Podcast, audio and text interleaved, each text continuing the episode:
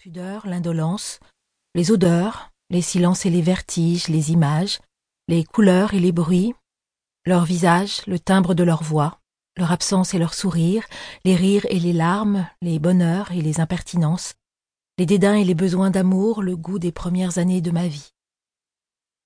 Mais au fond de cette cellule envahie par l'ombre, dans le froid de la solitude, le passé refait soudain surface. Long, douloureux, il se confesse. Peut-être pour affronter le vide du moment présent. Aujourd'hui, derrière ces murs, des images, comme des photos ratées sur lesquelles les mouvements apparaissent estompés, éclatent en morceaux dans ma mémoire. La vérité, c'est que je n'avais rien oublié. Mais jusqu'ici, je n'avais rien daigné retrouver. Ma vie aurait pu être tout à fait normale. Si j'en avais décidé autrement, j'aurais pu exister comme n'importe lequel d'entre vous. Mais peut-être qu'au fond, ce ne fut pas tout à fait ma faute. À un moment donné, quelqu'un a pris le dessus sur moi et je n'ai plus su rester maîtresse de mes actes. Peut-être. Je n'en sais rien. À première vue, mon existence paraissait plate et insignifiante. Je vivais au beau milieu d'un monde qui ne me voyait pas, que je ne comprenais pas. J'existais parce qu'on me l'avait imposé, parce que c'était ainsi et pas autrement. Je devais me contenter de vivre, d'être là, sans brancher. Après tout, je n'étais qu'une enfant comme une autre.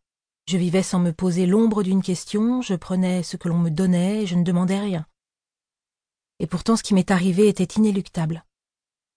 C'est bien connu. Les gens les plus fous sont aussi ceux qui, au premier abord, ont l'air tout à fait normaux. L'obsession est maligne. C'est sur ces visages anonymes dont la vie, a priori, ne connaît pas le moindre souci, qu'elle frappe en premier. C'était mon destin. Rien aujourd'hui ne me lie à cette enfant insouciante et pleine d'entrain que j'étais à l'époque. Désormais en moi s'affrontent deux identités que je ne reconnais plus. Un jour quelqu'un m'a demandé si je regrettais. Je n'ai pas répondu. J'avais honte peut-être, non pas de ce que j'avais accompli, mais de ce que je pouvais bien éprouver. J'aurais sûrement dû me sentir inhumaine, je l'étais indéniablement, mais moins pour avoir commis un crime que pour ne pas regretter mon acte. Je m'appelle Charlène Boer et j'ai 19 ans. Cela fait bientôt deux ans que je moisis ici, à attendre que le même jour passe et se termine. À peine sortie de l'enfance, j'avais déjà commis l'irréparable. La nuit du 7 au 8 septembre, il y a deux ans, j'ai tué. Je l'avoue.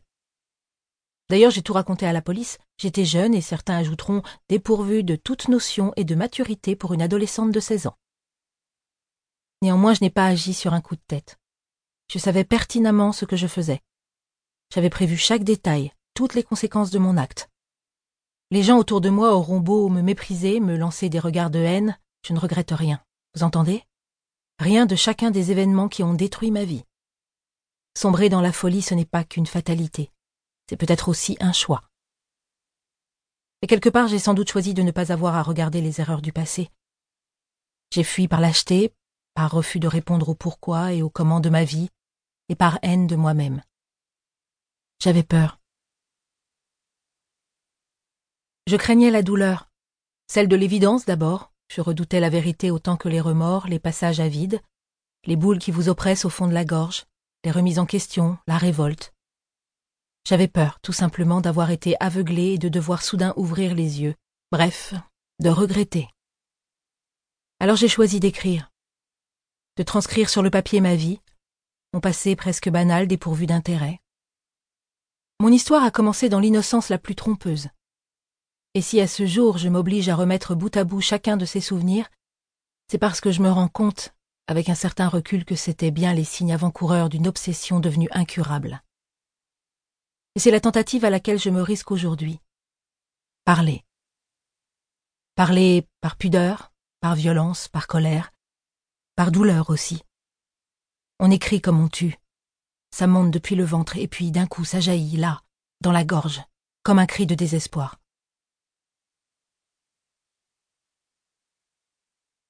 La première perception qui me vient à l'esprit est l'odeur d'un chemisier. Sûrement de la soie, une matière très fluide en tout cas, qui tombait sur les reliefs courbés d'une poitrine généreuse. Le parfum était celui d'une femme. Une fragrance fleurie, peut-être du magnolia, et sensuelle, relevée d'un arôme épicé et le tout rappelait parfois l'odeur de ces poudres que les femmes appliquent sur leur visage. Et cet effluve venait d'un coup. un cou avec un collier en perles que mes doigts ne pouvaient s'empêcher de manier. Ce cou était légèrement ridé. C'était celui d'une femme forte, à la peau moite. Cette femme parlait. Je m'endormais dans ses bras satinés en reniflant les auras de ce parfum. Maman. Mille souvenirs galopent dans ma tête. J'aperçois l'été, revois mes folles escapades dans l'herbe fraîche et humide, mes petites jambes de quatre ans gambadant aussi vite qu'elles en étaient capables dans un vaste jardin. Je me rappelle les odeurs de foin et les éternuements dans la poussière, la caresse rugueuse des arbres, les éraflures sur leurs écorces. Le tendre contact de la boue et de la vase mêlé à celui froid mais agréable de l'eau, lorsque j'allais traverser le petit ruisseau devant la maison des grands-parents, les pantalons retroussés jusqu'à mes genoux égratignés. Le goût sirupeux des premiers fruits, bavant sur notre langue et entre nos doigts englués de sucre, lorsque nous allions les chipper au coin d'un vieux verger. L'été a un goût de terre brune, d'herbe humide, de sable et de sel brûlant. Loin de l'été, il y avait Paris. Un appartement sous les toits, des murs très hauts, des portes gigantesques. Les couloirs s'entremêlaient indéfiniment, menant à des chambres immenses où régnait un calme subtil. Tout était blanc, le carrelage, les murs, l'espace. Je me souviens des silences, différents selon l'heure de la journée ou de la nuit, ces longues solitudes autour de moi dans ce monde trop vaste pour un enfant. Il y avait d'abord celui du matin, les premiers bruits des voitures sur le boulevard, la fatigue, la pénombre diffuse quand on n'avait pas encore ouvert les volets, le tic-tac de la pendule dans la cuisine, le froissement des pages du journal de mon père, ce vertige étrange qui m'habitait comme une peur au moment où il devait s'en aller et que je restais seule avec la nourrice. Puis il y avait celui de l'après-midi, le charivari lointain et assourdi des rues de la ville, à ces heures où l'appartement est complètement vide. Et enfin le silence du soir, quand seule dans ma chambre j'étais la dernière à m'endormir, et qu'il me semblait entendre le murmure de la nuit tout près de mon oreille. Je pouvais passer des heures enfermée dans cette chambre, à regarder le soleil jouer avec l'ombre derrière les rideaux. J'aimais le vide qui s'imposait tout autour de cette pièce, moi au centre de tout. Ce recueillement, cette plénitude que je recherchais me rendait heureuse et m'angoissait en même temps. J'avais besoin de ce délaissement. De cet appartement ressurgissent encore et encore des perceptions désorientées.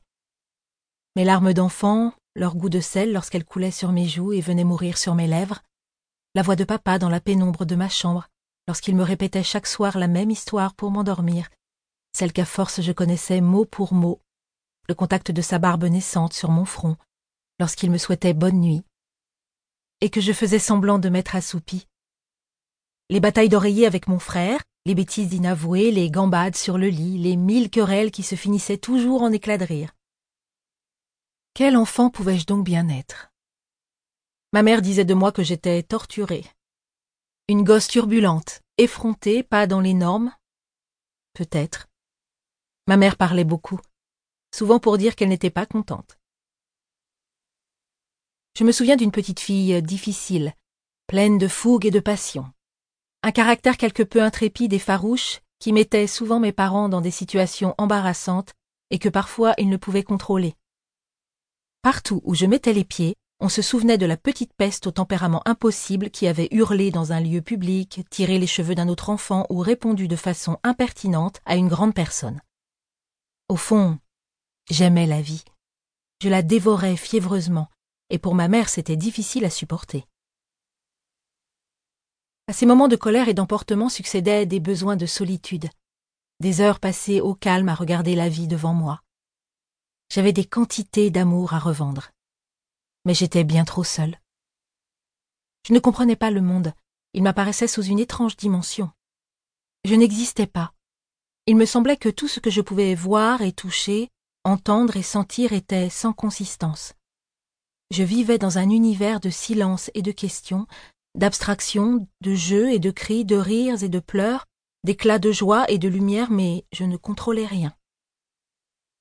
Chaque enfance a ses parfums, ses vertiges, ses douleurs. Je me souviens de la mienne comme d'une peur. Les toutes premières années de mon existence furent bercées par la présence d'un personnage imaginaire qui venait chaque soir dans le même rêve.